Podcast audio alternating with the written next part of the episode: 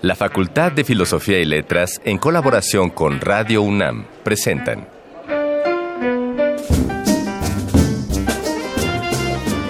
Lecturas de pasillo y debates de jardinera. Pensamientos de biblioteca y encuentros de ludoteca. Cátedras extraordinarias fuera del aula.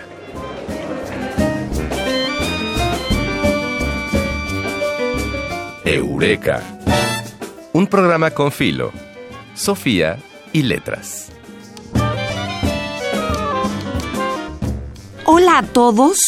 Estamos muy contentos porque casi llega la primavera, casi hace calor y desde este espacio esperamos refrescarlos bajo una sombra acústica que ojalá sea de su agrado.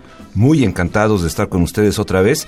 Somos Ana María Gómez e Ignacio Escárcega y vamos a remontarnos en nuestra jornada al mundo de las humanidades, la investigación y las artes en Ciudad Universitaria.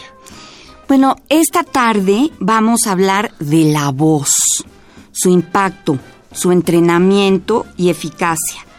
Y nos acompaña para esto el profesor Fidel Monroy del Colegio de Literatura Dramática y Teatro, que nos resolverá una gran duda de la formación actoral.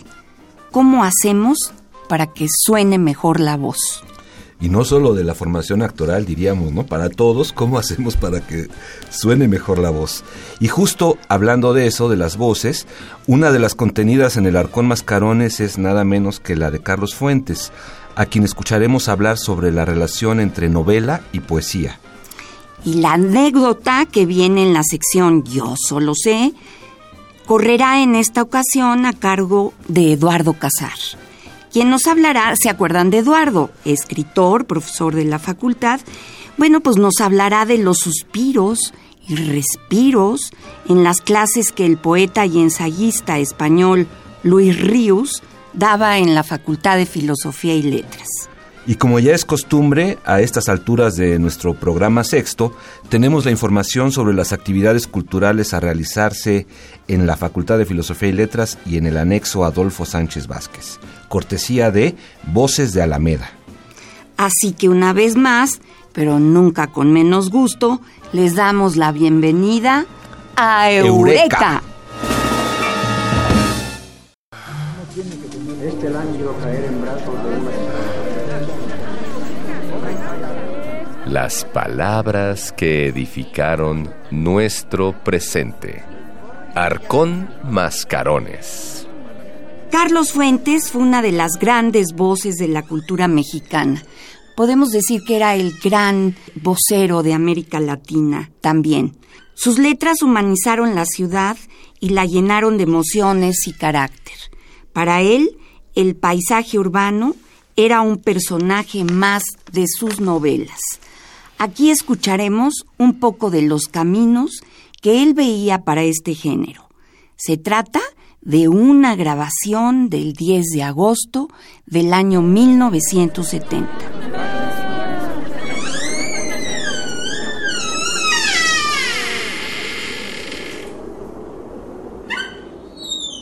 Agotados sus recursos naturalistas, reproductivos en la suma de Zola, agotados sus recursos sensitivos y psicológicos en la suma de Proust, agotados sus recursos ideológicos en la suma de Mann, apropiados sus recursos melodramáticos, de intriga, de futuridad por el cine, la radio, la prensa, la televisión, la novela clásica, tal como fue concebida de Cervantes a Thomas Mann, estaba amenazada, si no de muerte, sí por una prolongada agonía. Para Camus, la respuesta pudo ser un testimonio de la agonía misma. Para Hemingway o Malraux, la búsqueda de la aventura fuera de las fronteras de Occidente. Para D. H. Lawrence, algo más que eso, la peregrinación a El Dorado, a la tierra prometida y al hombre natural, sensual, consciente de su plexo solar y de su noche sexual, que lavaría los pecados de la fealdad, la inmoralidad y el engaño de la sociedad industrial. Para los más grandes fue un nuevo encuentro, en primera instancia, con el suelo común de la literatura, la poesía.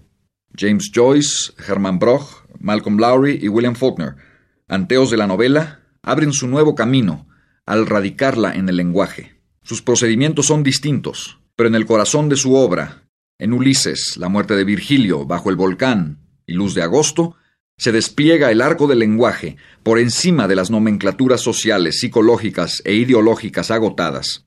El discurso poético sustituye a la descripción realista, el tiempo a la cronología, el espacio simultáneo al espacio frontal, la taxonomía y el calambur al léxico, la escritura referencial a la escritura ideal, la contaminación a la pureza, la ambivalencia y la polivalencia a la univocidad racional. Solo la poesía en este sentido lato sabe interrogar, porque solo la poesía puede proponer simultáneamente argumentos conflictivos entre sí. El encuentro de la novela con la poesía significa el redescubrimiento de la tierra elemental donde las respuestas prefabricadas de una sociedad que creía conocerlas todas son sustituidas por las preguntas de hombres que nuevamente se interrogan sobre todas las cosas.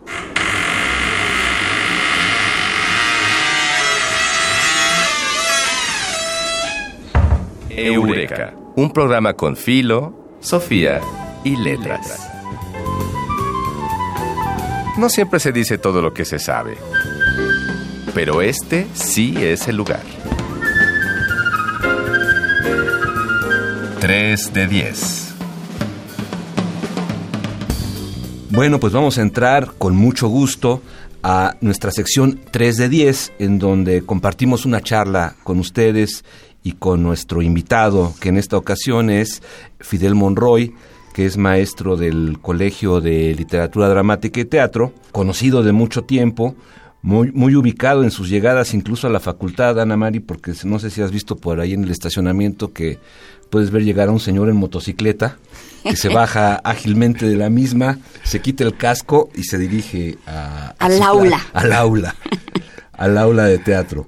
Bueno, y por supuesto que la voz es todo un tema para, para todos los que estamos en la facultad, ya sea dando clases ahí, en otros planteles, eh, eh, en preparatorias, en secundarias. Fidel podrá platicar con nosotros un poco acerca de este, de este tema tan interesante como de dónde viene la voz, cómo hacemos que sea más eficaz y cómo la relacionamos incluso con la palabra. Claro. Así que, ¿cómo ves, Ana María? Pues la dicción.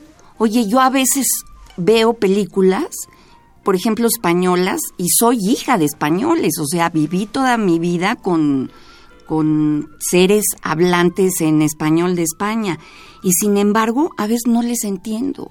Me quedo pensando, ¿qué dijeron? La dicción, Fidel Monroy. Bueno, pues primero muchas gracias por la invitación. Buenas tardes a, a todo el público que nos está escuchando. La dicción es una tan solo una de las partes que tenemos que trabajar en, en la técnica vocal. Cuando hablamos de la voz y cuando hablamos de la voz, eh, eh, de las clases que yo doy en la facultad, evidentemente sí. está orientada a la formación de actores. Pero no solo eso, porque eh, como bien lo dijo Nacho, cualquiera que use la voz para intentar transmitir un mensaje más allá de la voz en su uso cotidiano, debería de tener un entrenamiento. ¿Por qué? Porque esto se puede pensar, ¿para qué entrenar la voz si ya aprendimos a hablar desde niños y lo hacemos más o menos bien y en nuestro entorno nos todos nos entienden? Es justo lo que lo que acabas de referir, Ana María. Si yo puedo tener una pésima dicción en mi entorno, familiar. Pero te entienden, ¿verdad? Pero, te Pero me entienden. entienden. Y entonces es válido en ese medio comunicativo, es válido. Pero si yo la voy a utilizar profesionalmente y empiezo con una dicción de esta manera y, y, y pienso que todo el mundo me va a entender, claro, pues allí claro. ya tenemos dificultades. Entonces, dependiendo del entorno comunicativo, también es la voz que nos puede servir partiendo de ahí. Cuando estamos hablando del uso profesional de la voz, y en esto no entran los actores, entra un gremio muy, muy descuidado que es el gremio docente, que usa su voz para transmitir conocimientos y si ustedes se dan cuenta en todos los programas de las normales y las normales superiores y la UP, no existe el entrenamiento vocal como tal. No. Y Aquí no tenemos estadísticas, pero en, en, Estados Unidos justo el gremio que más padece de, de, de, problemas de salud por la mala emisión vocal es el de la docencia. Claro, uno, uno lo siente, ¿no? Cuando pasa por estos tránsitos profesionales en los que das dos o tres clases al día, de repente ya sientes que la, que la garganta no da más. Sí, así es. Enronqueces. Totalmente, porque eh, estás emitiendo con tensiones, porque estás emitiendo con una respiración corta. Exacto. Bueno, aquí es donde podemos entrar al, al asunto. Cuando hablamos del entrenamiento vocal, lo primero es la técnica vocal que es justo como alguien que tiene sus dos piernas funcionales, no va a poder correr un maratón simplemente por tenerlas funcionales, las tiene que entrenar. Cuando vamos a usar la voz profesionalmente hay que entrenarla y la base es la técnica vocal, es decir, la técnica para la emisión del sonido y para la enunciación de los contenidos en un entorno determinado. Esa es la base. Y la técnica viene desde la respiración, cómo respiramos, dónde respiramos, porque muchas veces eh, nos enseñan desde la primaria a respirar arriba en el pecho y que cuando inhalamos se escuche, que hagamos y que se escuche por las fosas nasales.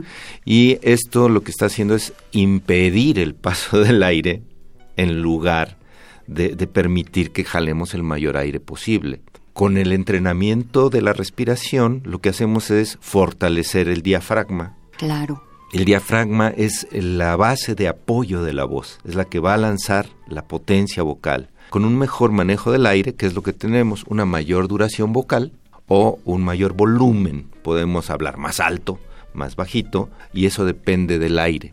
Entonces tenemos que entrenar este factor. Después viene el factor del vibrador, como cualquier instrumento. Si nosotros aquí tuviéramos una cuerda de guitarra sin la guitarra, sonaría... ¿Sí? Nada más, un sonido básico. Horroroso. Horroroso, porque no tiene una caja de resonancia. No existe esa caja de resonancia. Entonces nos vamos al segundo factor a entrenar, que es la laringe, las cuerdas vocales. Las cuerdas vocales nos van a determinar el tono predominante que tenemos. Cuando hablamos de los cantantes de que es una soprano, una mezzo soprano, un tenor, un barítono, todo esto tiene que ver con su altura tonal y la altura tonal está dada por el órgano de la laringe, por el tamaño de la laringe y por lo largo de las cuerdas vocales. Normalmente las cuerdas vocales de las mujeres son más pequeñas, por eso la voz femenina normalmente es más aguda. El otro factor justamente es el tamaño lo que conocemos normalmente como la manzanita de, Adán, que piensan muchos que solo la tienen los hombres, es en, realidad la evidencia del cartílago tiroides que, que nos está mostrando una laringe más grande. Las mujeres también tienen exactamente la misma conformación, solo que como es más pequeña no se nota tanto este cartílago, pero la conformación es exactamente igual. Y aquí justo lo que, lo que entrenamos es que a partir de ese tamaño y por lo tanto a partir de ese registro vocal podemos ampliarlo un poco. Primero reconocerlo, saber cuál es nuestra voz, porque muchas personas, sobre todo las mujeres, hablan en un tono mucho más agudo que el que realidad tienen. Están haciendo un, esfuerzo. Sí, es un mal hábito, porque como soy mujer, hablo más y, a lo mejor su voz es mucho más grave. Es una contralto nata, ¿no? Puede, sí, sí, sí. Entonces, no cante. así es. El problema es que eso genera un, un esfuerzo mayor que va a, a, traer problemas incluso de salud. Porque la voz eh, no es solo lo que sale por la boca, la voz tiene que ver eh, con, con todo eh, en nuestro organismo. Cuando tenemos una emoción fuerte, evidentemente se nos corta la voz. Cuando tenemos una emoción que involucra llanto, difícilmente podemos articular. Las cantantes de, de ópera, cuando hay eh, temporada, normalmente hay dos elencos. Porque cuando la mujer está en su periodo menstrual, pierde agudos. ¡Ay, qué cosa! Así es, así es. Lo hormonal tiene que ver con la voz. Entonces, cuando esto ocurre, entra la, la, sustituta, evidentemente no deben de convivir mucho porque si no ya ven que después se coinciden los periodos menstruales cuando conviven mucho tiempo las mujeres, ¿no? Bueno, y todo esto es, es el aspecto técnico. Pero después viene la enunciación y cuando ya estamos hablando de la enunciación, sea voz hablada o voz cantada, tiene que ver justo con lo que tú empezabas este, la entrevista, tiene que ver la dicción, que tiene que ver con, eh, con la, articulación y esto tiene que ver con musculatura, cómo movemos los labios, cómo movemos la lengua, cuál es la fortaleza de nuestros músculos laterales de las mejillas. Todo esto tiene que ver con un entrenamiento muscular. Por eso tenemos dicciones peculiares. Los de la costa nos hablan así. Y eso no quiere decir que hablen mal, sino que están utilizando la dicción de una manera peculiar. Y esto nos da un rasgo cultural y una pertenencia. Y eso es muy importante. Es decir, que se habla no solo con la voz, se habla con todo, es decir, con, todo el cuerpo, con toda la... Así es. La cultura en la que estás plantado. Por supuesto. Si vemos una puesta en escena de actores españoles, vamos a esperar la dicción y la rítmica de su localidad. En México somos de los países que hablamos el español más lento. Ustedes pueden escuchar a los colombianos o ya si quieren un ejemplo extremo, a los cubanos, y a ver, les reto a que les alcancen la velocidad. Sí, decíamos hace rato de broma que a las películas españolas y cubanas sí les tendríamos que ir poniendo subtítulos de pronto. De veras que sí. Nos cuesta trabajo, el oído se tiene que ir acostumbrando y entonces es cuando ya, ya podemos entender. Bueno, todo esto se entrena, todo esto se entrena. Y ya cuando llegamos a lo que yo me dedico, que es la voz para la para la escena, aparte de la técnica vocal, aparte de la enunciación, nos vamos con otro aspecto que se llama la voz expresiva, en donde esta técnica la tenemos que poner al servicio de un personaje, de una emoción determinada, de un énfasis también determinado, de una dicción peculiar, y eso ya tiene que ver con toda una comprensión del lenguaje, de los usos del lenguaje. Entonces ya vamos un poquito más, más allá, porque si yo no entiendo lo que estoy leyendo, evidentemente no le voy a poder dar, por, por, mejor entrenada que tenga la voz, no le puedo dar la entonación que eso requiere la altura emotiva que eso requiere. Y hablando de eso de formación de actores, Fidel, en lo que es desde luego una de tus líneas de especialización, ¿cuál sería la vanguardia en términos de entrenamiento de la voz? porque he visto que ahora algunos colegas están como llevando el método Linklater en, eh, aquí en México, ¿no? Sí. Entonces, ¿por dónde andaría las nuevas tendencias respecto a esto? Yo creo que mm, hay distintos enfoques, distintos encuadres. Y hay ciertas técnicas que ya fueron rebasadas, como la del buen decir que teníamos del teatro, que lo heredamos de las compañías de teatro español, en México, eso está rebasado. Muchos que dan todavía cursos de oratoria y que eso está que están de, que están declamatorio es absolutamente antinatural. Ahora, hay nuevas corrientes que tienen que ver con abordajes distintos del entrenamiento. Berry entra a partir del análisis de los personajes y especialmente en Shakespeare. Linklater nos habla de liberar la voz natural.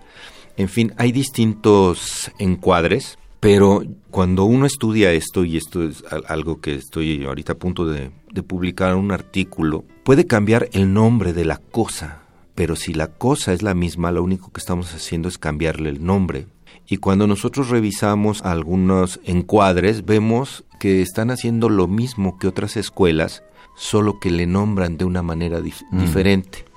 Y la peculiaridad tiene que ver justo con cómo se utiliza este armamento conceptual para hacer llegar a aquellos que se están entrenando para poder incentivar o detonar los conocimientos de su propia fonación. Porque esto de la, del entrenamiento vocal es muy interesante porque podemos dar una clase de anatomía y de voz y de altura tonal y que tomen eh, apuntes y después les hacemos un examen, pero eso no sirve de nada porque todos esos conocimientos se tienen que transformar en una memoria corporal. Claro. Y esto viene de la repetición en el entrenamiento. Sí, sí, Buenísimo. Pues Ana María y yo quedamos emplazados a una frase que acabas de decir, Fidel, que me encantó de armarnos conceptualmente para que la voz nos salga de lo mejor posible, Ana María. Vamos de oyentes, como él dice, de hablantes a sus clases. Sí, oyentes hablantes. Muy bien, Fidel. Oye, y pues eh, para cerrar la entrevista nos gustaría mucho que, que nos dejaras con alguna recomendación musical. ¿Con qué te gustaría que termináramos esta charla que ha sido de lo más rica y productiva, Fidel? Pues podemos eh, elegir algo de Meredith Monk, Ah, muy bien. Por ejemplo, para escuchar cómo sin instrumentos la voz es un gran instrumento, ¿no? Y, hay muchos ejemplos de Meredith, escojan el que quieran. y que, lo vamos a disfrutar tanto los radioescuchas como nosotros. Bueno, genial. Pues vámonos un ratito con Meredith Monk. Vámonos con Meredith Moy. Lo dije mal, ¿ves? Dicción. Meredith. por favor. Meredith Monk.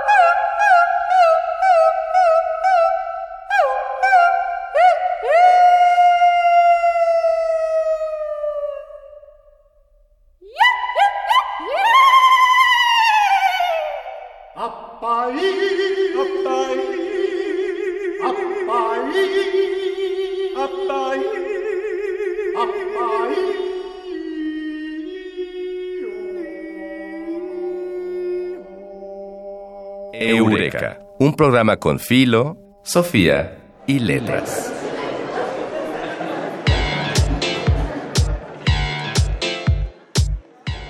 Voces de Alameda, tu agenda radiofónica de la facultad.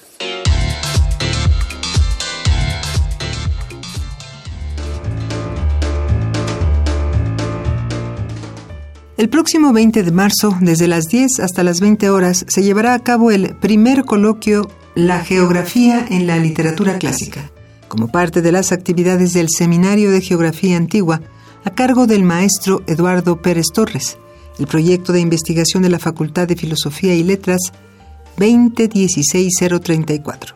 La cita es en la sala A de la misma facultad.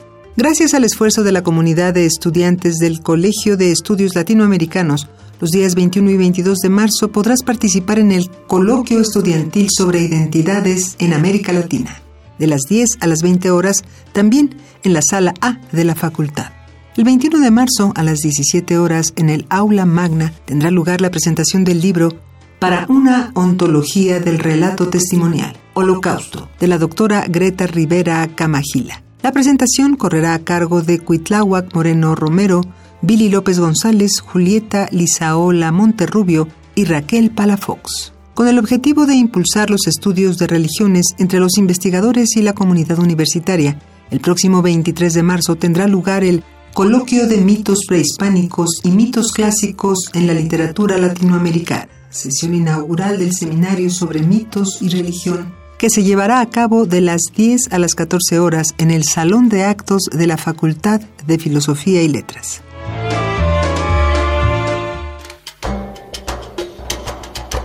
En esta emisión queremos recomendarte el libro Conocimiento y Cultura, Estudios Modernos en la Facultad de Filosofía y Letras, publicación coordinada por Adriana Álvarez Sánchez. Este libro es una muestra de la variedad de perspectivas de análisis de distintos aspectos de la época moderna desde el siglo XV al XVIII. El libro está conformado por investigaciones sobre distintas latitudes y temáticas y desde diversas disciplinas, los estudios literarios, la historia o la filosofía. Esta obra es también la evidencia de que los profesores de la Facultad de Filosofía y Letras de la UNAM han establecido un diálogo interdisciplinario sobre una época cuyas tradiciones culturales aún son evidentes en las sociedades del siglo XXI.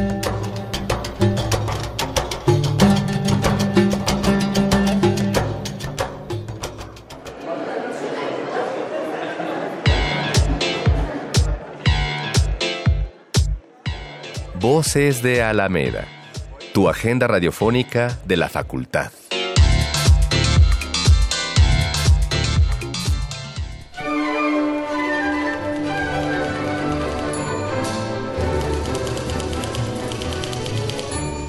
Hay cosas que no está de más saber.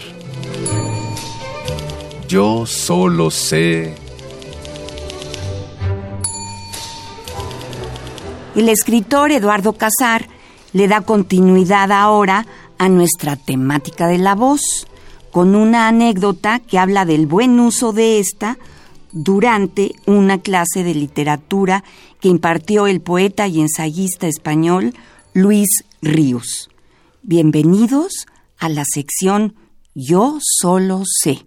Bueno, pues en esta ocasión, en Yo Solo Sé, vamos a escuchar de la voz de Eduardo Casar un testimonio sobre las clases de Luis Ríos. Mira, las clases de Luis Ríos no sé cómo eran, pero sí sé qué pasaba ahí. Luis Ríos tenía una característica y es que era el mejor lector de poesía que yo he oído es extraordinaria la manera de leer poesía, una manera alejada tanto de los locutores como de los actores, es decir, en lo que yo consideraría el justo medio. Entonces la clase de Luis Ríos estaba con su público cautivo, que eran las muchachas, todas eh, en las primeras filas, y ahí hasta atrás podíamos entrar uno que otro hombre. Recuerdo una anécdota que no la presencié, la leí, creo, la contó creo que Roberto Pliego, de una ocasión en la que ya empezada la clase entra una mujer hermosísima, vestida de negro, y entonces Luis Ríos detiene la clase y le dice, señorita, haga favor de salir de mi clase. Silencio, expectación y todo. Y volver a entrar. ¡Ah, qué maravilla, qué maravilla! De no, en balde, no en balde, cuando mencionamos el nombre de Luis Ríos, Ana Mari suspiraba. sí, yo suspiraba. Yo, me, yo era de las que se sentaban primera sí, fila. Sí, sí, te, te, te vi. Muchas gracias, Eduardo. Muchas gracias por tu escucha, ya que nuestras voces hallaron alas. Para nosotros siempre es un placer recibir tus comentarios en nuestras redes sociales que son Twitter arroba filos-unam y Facebook Facultad de Filosofía y Letras UNAM. Gracias a tu escucha, no solo nuestras voces, las de eh, Nacho Escárcega y la mía, hallaron alas, sino que también las de quienes hacen este programa que tanto nos entusiasma y que tanto queremos. Y que son nada menos que en la investigación de Ayanara Nogués, la asistencia de producción de Carmen Sumaya, la producción de Silvia Cruz Jiménez, quien con mano dulce y dura a la vez nos va diciendo cómo vamos y por dónde, el guion de Mario Conde y la operación de Rafael Alvarado. Nosotros somos Ignacio Escárcega, Ana María Gomis, y esto fue Eureka. Un programa con filo, Sofía y letras. Excelente, Excelente semana. El tiempo vuela cuando el pensamiento se divierte. Nos escuchamos la próxima semana. Eureka. Una producción de Radio UNAM.